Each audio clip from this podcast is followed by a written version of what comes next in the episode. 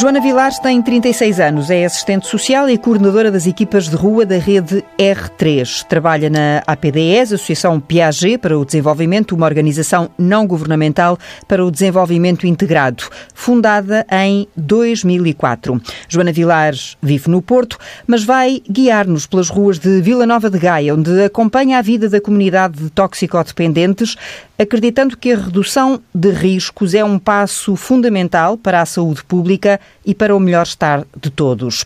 Como foi possível prestar esta ajuda e assistência durante a quarentena? Como se desenha o desconfinamento? Que questões, que dúvidas, que receios persistem por estes dias? A rua é já como uma assoalhada da sua casa, Joana Vilares? Sim, portanto, eu, eu começo a dar os meus primeiros passos na, nestas abordagens de proximidade no âmbito da redução de riscos há 12 anos. Percebi que de facto era uma abordagem uh, essencial. Uh, eu já tinha tido uma experiência em contexto prisional no âmbito ainda do estágio, quando andava a estudar, e tinha percebido que havia, que havia uma grande franja da população que estava naquele estabelecimento prisional que cá fora ficava assim um bocadinho vulnerável do ponto de vista da, da saúde e que muitas vezes depois o estabelecimento prisional uh, uh, servia como encaixe de algumas pessoas que estavam bastante fragilizadas. E portanto assim que terminei o meu estágio curricular ainda na faculdade, quando andava a estudar dediquei-me a tentar perceber o que é que acontecia na sociedade civil que pudesse minimizar os danos de saúde de algumas, de algumas populações, nomeadamente as pessoas que eu atualmente acompanho, que são pessoas uh, uh, utilizadoras de drogas, que têm consumos ativos de droga, mas que esse mesmo percurso de consumo eh, os atirou para, para uma situação de grande fragilidade, sobretudo ao nível da saúde e, e, e alguma vulnerabilidade social. E, eh, portanto, as estruturas de redução de riscos e minimização de danos, as equipas de rua que trabalham numa, de uma forma próxima a estas pessoas, encontram as suas populações, muitas delas em situação de sem-abrigo, eh, bastante afastadas da rede formal de apoio ao nível da saúde, muitas vezes confinadas, confinadas a contextos naturais e a pontos de tráfico e de consumo. E, portanto, são pessoas que, de tal forma, eh, eh, portanto, vulneráveis e, e, e agarradas à, à necessidade de consumir eh, substâncias, eh, drogas ilícitas, sobretudo, eh, que ficam bastante isoladas e, e não acedem porque não, não, não conseguem deixar de consumir ou não estão preparados e, portanto, não recorrem tanto a, a, respostas de tratamento, ou quando recorrem, não conseguem aderir a um nível de exigência que as respostas de tratamento, os, as estruturas de tratamento lhes proporcionam. E, portanto, as, estas equipas de rua funcionam como uma forma de tentar chegar a alguma, uh, de chegar serviços de saúde, serviços sociais a esta população que eh, por dificuldades diversas, não consegue eh, aderir eh, a estas respostas mais formais, por assim dizer. E como é que foi palmilhar essas ruas e falar com essas pessoas quando o país entrou em estado de emergência? Quando o país entrou em estado de emergência, nós, estruturas de redução de danos, sempre o entendemos, entendemos que nós éramos um serviço essencial à semelhança do funcionamento dos hospitais, dos centros de saúde, portanto do atendimento médico em geral e dos serviços sociais em geral, nós entendemos que estas pessoas sem o nosso contacto e sem o nosso apoio ficariam ainda mais eh, vulneráveis, porque vivem não só o seu dia a dia e têm as suas necessidades, como também agora acrescia a necessidade de tentar também prevenir, junto desta população, o contágio pelo Covid. Todas as equipas mantiveram os seus serviços, tiveram que, entretanto, se munir de, de, de equipamentos de proteção individual, que aliás a maior parte das equipas já dispunha. Não sentiram na eh, pele, se posso colocar assim, as, as dificuldades que os serviços eh, médicos e de enfermagem sentiram, pelo menos no primeiro impacto da, da, da Covid? Certo, porque esta, estas estruturas já trabalham com uma população uh, de risco, por exemplo, para o contágio da tuberculose, e, portanto, as equipas já tinham algum equipamento de proteção individual, e, e, claro que não foi infinito, não é? Portanto, passamos a ter que usar diariamente e todos os elementos da equipa, portanto, tínhamos algum material em stock, porque trabalhamos também com uma doença uh, potencialmente contagiosa, que é a tuberculose. Portanto, fomos numa fase inicial, fomos dotando eh, esse material que já tínhamos, fomos também adquirindo, à medida que o mercado nos foi permitido uh, se, adquirir, e, entretanto, com, começamos a conversar com os nossos financiadores e com as ARS todas, Norte, uhum. Sul, no sentido de nos fornecerem mais e cada vez mais material. Pronto, portanto, numa segunda fase, eh, começamos a receber da ARS eh, e, entretanto, eh, em conversações também com o nosso financiador, que é o Serviço de Intervenção nos Comportamentos Aditivos e Dependências, também já foi possível mobilizar outros recursos para a continuidade desta existência de equipamento de proteção individual para as equipas. E como é que é convencer ou seduzir ou alertar essa população para a necessidade deles próprios também se munirem desta proteção? A educação para a saúde é uma, é uma prática um, corrente das equipas de rua, portanto, ensinamos as pessoas a, a fazerem consumos mais responsáveis. Também no âmbito desta da plataforma da educação para a saúde, que fazemos já diariamente, começamos a introduzir as questões do Covid e o possível contágio. E, portanto, começamos a tentar distribuir kits de higiene com álcool gel, máscaras, evitar que eles se aglomerassem todos nas unidades móveis junto às nossas carrinhas, tentar evitar o aglomerado de gente dispersando as horas, dispersando as pessoas, proporcionando também eh, extra material. Eh, em vez de estarmos constantemente no terreno, começamos a, estar na, naquela fase pior, nas primeiras semanas da pandemia, ainda em março, tentar dispersar as pessoas de modo a que elas não tivessem todas concentradas à mesma hora junto das nossas unidades móveis e, e distribuímos máscaras com o objetivo de tentar que eles a, a, utilizem. Embora não seja fácil, e eu, portanto, ainda este fim de semana fui eu que estive de turno na equipa Girogaia, da APDESCO, da qual faço parte, tive que muitas vezes chamar a atenção, por favor, coloquem a máscara, não é um trabalho fácil, eh, isto é uma população que tem também as suas, as suas manias e tem, e tem as suas teimosias, alguns têm alguma iliteracia em saúde também, e a mensagem de proteção não entra, não entra com tanta facilidade, mas acho que paulatinamente eles vão adotando cada vez mais medidas protetoras, a higiene das mãos, conseguimos ceder eh, materiais de higiene com o objetivo de fazer uma educação para a saúde, mas muni-los dos instrumentos para que eles mesmos possam adotar essas medidas. Uhum. Giro Gaia é o nome uh... do projeto ao qual eu faço parte, promovido uhum. pela APDES, sim. Giro, giro, giro de girar? Sim, giro de girar.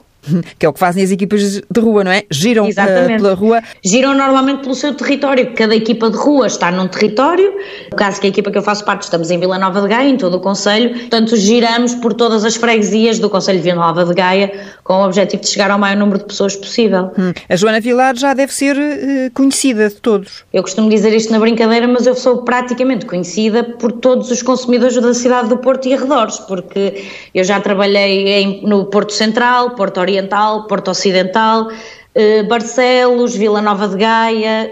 Tem o território controlado tem um bocadinho o território controlado, é um bocadinho isso. Ainda hoje uma colega partilhava comigo que ligaram do telemóvel, ligaram para o nosso telemóvel da equipa, um, um senhor que se encontra detido em estabelecimento prisional, mas que tem o nosso contacto para de vez em quando manter algum contacto connosco e estava rodeado de mais outra pessoa que diz manda beijinhos à Joana Vilares, que eu tenho tantas saudades dela que eu já tenho assim alguns, alguns conhecidos. Hum. E não tem nenhum nome assim mais tu cá, tu lá, uh, com que alguns se possam dirigir à Joana?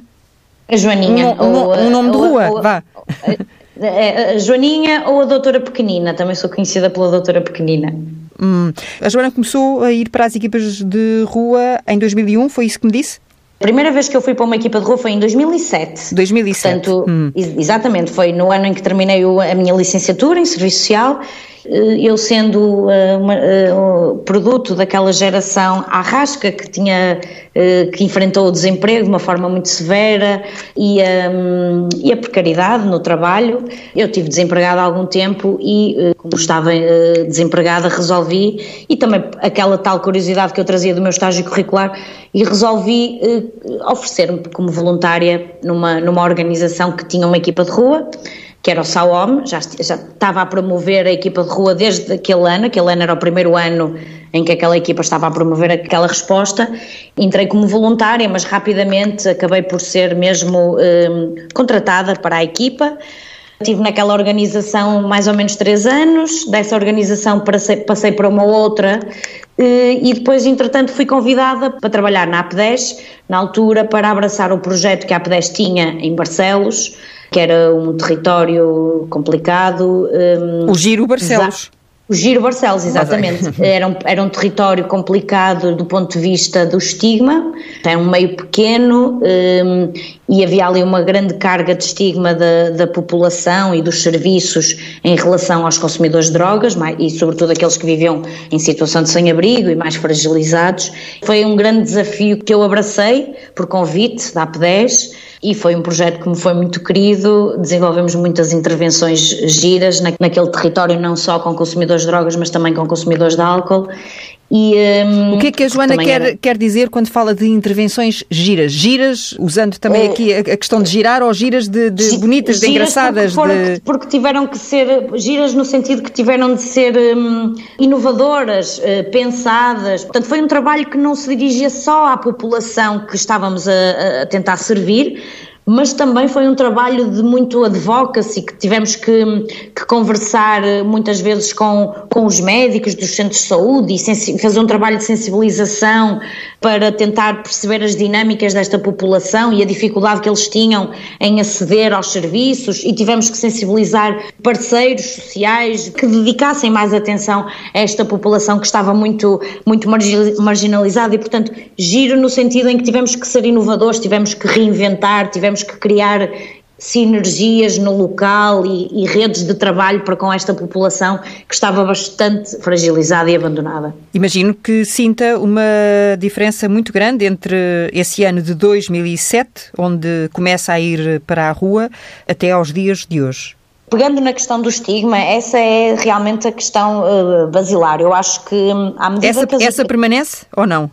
Ainda existe, ainda existe, acho que toda a gente, acho que é, é, é, empírico, toda a gente percebe que o consumidor de drogas ainda é uma pessoa bastante estigmatizada pela nossa sociedade, como alguém fraco, que não é capaz de deixar os consumos e, e que se porta mal e que, e que, rouba. E portanto eu acho que é, o estigma sobre o consumidor de drogas e o consumo de drogas ainda é, ainda existe, ainda está presente, mas estamos em 2020 por comparação a 2007, eu penso que este estigma é cada vez menor. O trabalho das equipas de rua também é cada vez mais respeitado e entendido como fundamental, coisa que provavelmente em 2007, uma coisa que eu sentia muito era que nos viam como principalmente as estruturas de, de resposta mais formal da rede, viam-nos como uma, uma equipa de, de voluntários que, que, dava umas pequenas esmolas ou umas pequenas umas ajudas pontuais às pessoas que viviam na rua, portanto as, as estruturas de redução de danos eram muito vistas como como, pronto, uma estrutura de voluntários que simplesmente davam umas palavras amigas e eh, às vezes umas roupas, uma alimentação, e as estruturas de redução de danos são muito mais do que isso, são estruturas que pretendem reduzir os danos uh, sociais e os, uh, e os, danos físicos uhum. o que, destas pessoas. O que a Joana está a querer dizer é que estas estruturas não, não prestam caridade.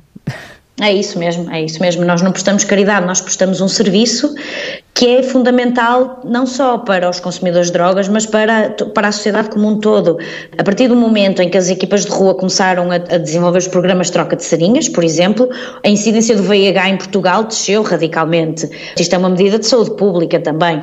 O impacto que as equipas de rua têm na adesão do, destes consumidores a respostas mais específicas de tratamento tem-se revelado ao longo dos anos e tem mostrado os, os seus frutos. Eu penso que em 2007 eh, existiam muito mais gente nas ruas que não, que não tinham contacto com nenhuma estrutura de saúde do que hoje em dia e creio que este é muito mérito das equipas de rua, não só no trabalho que fazem de sensibilização, mas também eh, os programas de substituição opiácea, eh, em que as equipas de rua disponibilizam o fármaco, que é a metadona, com o objetivo de estabilizar a necessidade de consumo de heroína e, portanto, a pessoa, estando estabilizada da sua necessidade de consumo de heroína, está mais disponível para uh, se responsabilizar por outras áreas da sua vida, nomeadamente a saúde, a cidadania.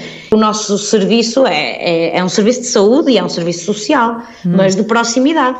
E essa proximidade, esse frente a frente, esse olhar, esse diálogo que eh, fazem na rua, eh, a Joana nunca se questionou, nunca pensou em desistir, nunca foi confrontada com nenhuma situação que a tenha feito vacilar?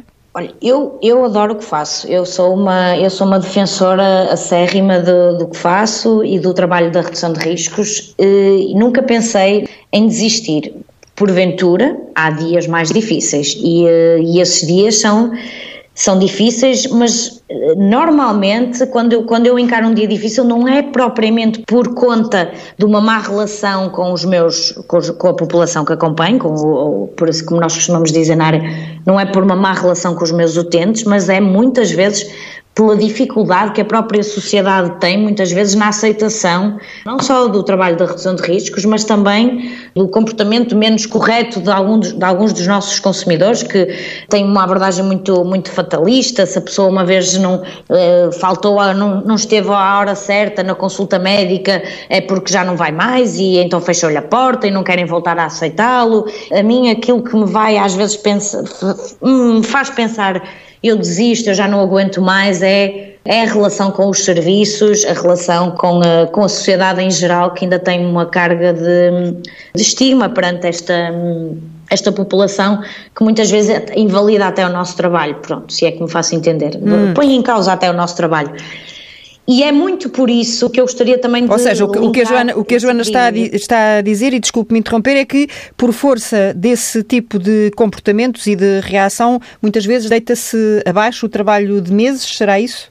Exatamente, ou por burocracias, eh, portanto, andamos a insistir eh, meses com uma, uma pessoa para ir para uma comunidade terapêutica, imagine, e depois por, porque ele falta uma consulta e não foi lá assinar um papel qualquer, portanto perde o direito a entrar numa comunidade terapêutica. São máquinas burocráticas muito, muito pesadas, depois lá apanhamos um médico ou um técnico que é um bocadinho menos flexível e menos sensível, e, ou porque já tem um historial com aquela pessoa antigo de falhas sucessivas e volta a, a, a rotulá-lo como alguém incapaz e que falha e que não vale a pena investir mais porque não vai dar nada. Portanto, ainda ouvimos muito esta frase: ah, não vale a pena a doutora Joana estar a investir nesse, nessa pessoa porque ela já não vai dar nada. Portanto, é este tipo de coisas que às vezes me deixa bastante. Eh, Triste? Uh, exato, e chateada, zangada até, porque acho que as oportunidades existem é para serem dadas de uma forma até, até infinita, digo eu, não é? Uhum. E, e, e, e, quando se vê confrontada com esse tipo de, de, reações e de comportamento, como eu dizia há pouco, apetece-lhe convidar eh, essas eh, pessoas para irem para a linha da frente, se posso, se posso dizer assim, que é ao fim e ao cabo a linha onde a Joana trabalha. Eu, exatamente, sim, sim, muitas vezes é a vontade que nos dá é, é essa, é dizer, no, no calor da situação, dizer, olha, então venha, venha venha estou para aqui fazer o meu trabalho e eu vou, vou para aí fazer o seu Uh, e vamos ver então se conseguimos ou não resolver aqui estas, estas situações, mas sim, muitas vezes no calor do momento aquilo que nos apetece é ter uma reação menos positiva, mas o que fazemos de uma forma contínua para tentar contornar essas situações é eh, sempre que contactamos com os médicos ou com, com, com parceiros essenciais a, a, ao nosso trabalho, fazer o nosso trabalho de sensibilização, de, de, informação e, portanto, e por isso é que também esta oportunidade que a TSF nos está a dar de falar um bocadinho sobre a redução de riscos também é importante porque são passos pequeninos que nós vamos dando com o objetivo de fazer chegar informação às pessoas para que tenham uma abordagem mais humanista, mais pragmática e não tão presa a determinados preconceitos uhum. ou, eh, ou a julgamentos prévios e tentemos um bocadinho uh, humanizar os cuidados tendo em conta as dificuldades que as pessoas possam ter. Deve compreender que uma pessoa com 20 anos de consumo de heroína, uh, de uma forma diária, terá alguma dificuldade em de repente deixar de, de, de ter esse comportamento, não é? E, e, provavelmente tem que ser uma abordagem mais uh, progressiva, de, uma libertação uh, mais progressiva deste, desse consumo, ou até mantê-lo, mas de uma forma mais responsável e menos danosa, não é? Uh, Educá-los para esse consumo e, portanto, às vezes as respostas muito, muito impositivas e que, e que só deixam a pessoa estar numa situação que é abstinente são provavelmente respostas bastante exigentes para, estas, para esta população. E talvez quem nos está a ouvir se possa interrogar porquê que, ao fim de já uh, vários destes programas eh, que têm tentado ir uh, à casa das pessoas perceber como é que têm vivido estes dias, porque que eu hoje vou ao encontro de uma assistente social do Porto, que se chama Joana Vilares, para quem não chegou desde o início, e que trabalha com a comunidade toxicodependente, porque este tema, porque de facto este problema não se esgota nos hospitais centrais e porque é importante sabermos olhar para todas as pessoas que também necessitam e necessitaram de cuidados extra durante esta fase. Agora que estamos no desconfinamento, sentiu-se alguma mudança por parte desta população, socorrendo-me até do facto da Joana ter estado de turno este fim de semana? Eh, já senti eh, algum, algum desconfinamento, portanto já começamos a, a ver mais, mais pessoas na rua, o que de certa forma para a população que nós acompanhamos foi bastante positivo. É uma população que vive muito de, de, de, de uma economia mais informal da, da sociedade civil, do apoio daquele senhor do café e da vizinha e do senhor que costuma passar ali todos os dias e estacionar o seu carro e dar uma moedinha e, portanto, eh, esse desconfinamento, nós este fim de semana eu já pude verificar e também pude verificar que eh, também a população que nós acompanhamos também já começa a adotar cada vez mais. Nas primeiras semanas nós assistíamos eh, às pessoas que acompanhamos alguma, alguma distração no uso de, de máscara ou, ou na fase inicial nem tiveram imediatamente acesso a elas, nós próprios só começamos a distribuir mais ou menos ao fim de uma, de uma ou duas semanas e quando ela se tornou mais aconselhada pela DGS e portanto eh, este sábado sim já assisti. Terem o cuidado de usar a máscara, ao distanciamento social, mesmo à volta da nossa unidade móvel já mantiveram alguma distância de uns para os outros, nota-se que estão que estão preocupados. Uhum. Uh, e, chamadas estão, de atenção de uns para os outros ou, ou, nem tanto? Sim, sim, sim, chamadas de atenção de uns para os outros. Eles são muito. É uma população que, mesmo é normalmente, gostam muito de se chatearem uns aos outros, até. Portanto, isso é uma. implicar, e, e esta implicar. questão do afastamento até serviu como desculpa também para eles, eles terem ali mais uma pequena brigazinha. Gostam de implicar, como eu estava, como eu estava a é, perguntar. Às vezes é um gostam de implicar uns com os outros. É uma, é uma forma também de, de libertarem, se calhar, alguma de. E uma forma, e é uma, e é uma forma de socialização. Repare que são pessoas que passam a maior parte do dia isoladas e terem ali o contacto do, com a nossa unidade móvel e uns com os outros, às vezes é o único momento do dia em que eles têm um contacto interpessoal mais intenso. É lógico que uh, aproveitem esse contacto para socializar à sua maneira. Quando falámos ao telefone, a Joana Vilares dizia-me que hum, muitas vezes, quando estão no terreno, as equipas de rua são adoradas pelos utentes, adoradas eh, no sentido de muito bem recebidas, adoradas porque já fazem parte da rotina, porque são vistas também como uma, uma família? As equipas de rua, para além de terem uma abordagem muito humana eh, na, eh, na, na, qualidade da relação que tentam estabelecer, portanto, a própria filosofia da redução de riscos é o humanismo, somos também uma, eh, uma abordagem pragmática, portanto, nós não vamos com um juízo moral de, de, tens que deixar de consumir, dentro da verdade, que é a pessoa ter uh, consumos ativos, dentro da verdade tentar trabalhar com ela uh, exatamente nesta narrativa da verdade e tentar ajudá-los uh, o máximo possível com esse objetivo. E, portanto, nós somos adoradas porque não só somos o ponto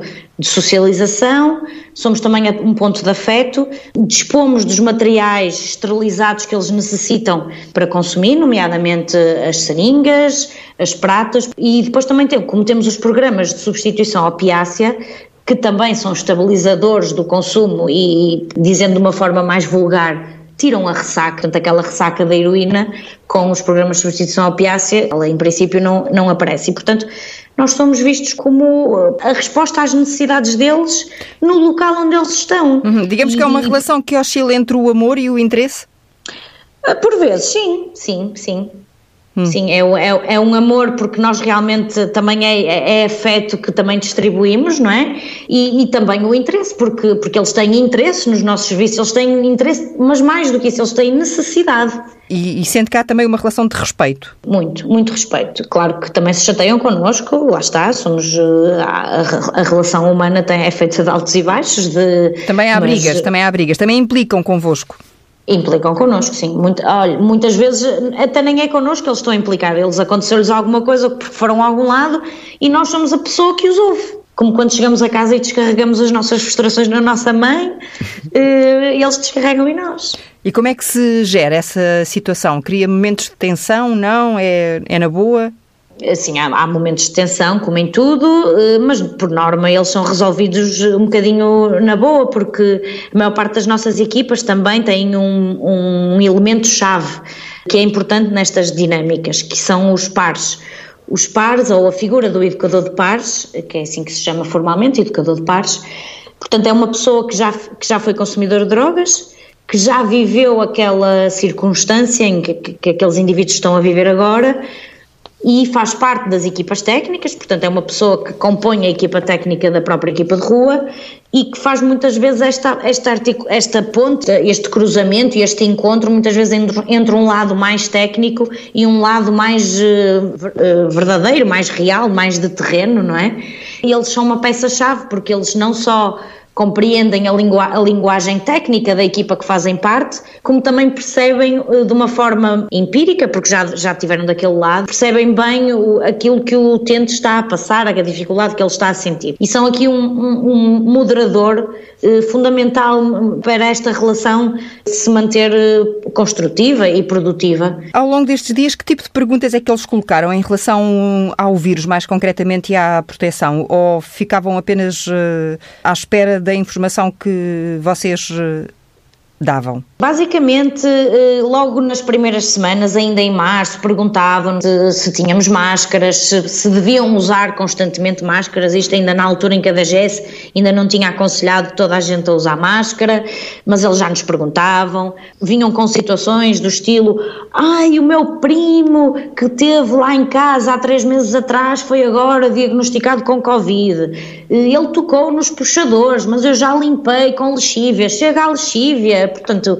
assim algumas, algumas questões, eh, mas quanto tempo é que o vírus dura num puxador? Portanto, algumas dúvidas que, que pronto, que a nós também nos, nos surgiram muitas sim, vezes, claro. não é? Uhum, sim. E essencialmente aquilo que acontecia na rua nas primeiras semanas do estado de emergência era Muitos deles ficaram sem local para fazer a alimentação porque comiam por solidariedade no café YXZ e, ele, e o café estava encerrado, ou era uma vizinha que lhe trazia a comida ao, ao local onde ele estava a pernoitar e, eh, e, e deixou de o fazer por medo, ou porque deixaram de ter dinheiro, porque deixou de haver a, hum, a moedinha de arrumar o carro e, e, deixaram de ter dinheiro para, para se alimentarem, ou as casas de banho comunitárias fecharam e só havia uma no território aberto e eles não conseguiam cumprir aquele horário restrito que a casa de banho estaria aberta para eles fazerem uma higiene.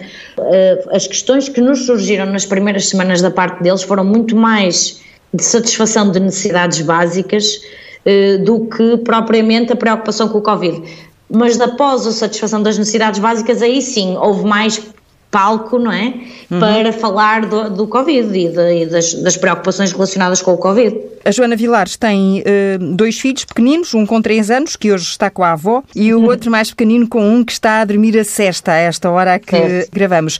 Pensa uh, como lhes vai explicar o seu tipo de trabalho? Quando eles começarem a fazer eh, perguntas? O meu mais velho, o meu já mais faz. velho já tem, eh, já pergunta, já fala, é uma, uma criança muito comunicadora eh, e eu de alguma forma aquilo que eu lhes costumo dizer é que a mamã vai ter com os senhores que não têm casa e que precisam da ajuda da mamã. Hum. ele ainda é muito pequenino e é isso que eu lhe digo. E ele, portanto, agora nestes dias em casa e quando eu estava a fazer teletrabalho com, com o meu marido também que chegou a estar em layoff, às vezes eu estava aqui no escritório a trabalhar e ele vinha até comigo dizer que já tinha construído muitas casas uhum. para os senhores que eu estou a acompanhar e que não precisava de trabalhar mais. fazia desenhos ou fazia eram legos, era o quê? Eram legos, eram legos, que tinha construído várias casas com muita cola, como ele dizia. que era para eu não ter que trabalhar mais. Não havia como desmontar aquelas casas, certo. não é? Já estavam, as peças certo. já estavam todas coladinhas no sítio. Exatamente, e eu não precisava por isso de ir trabalhar, porque podíamos ir oferecer as casas aos senhores e então o meu trabalho ficava feito.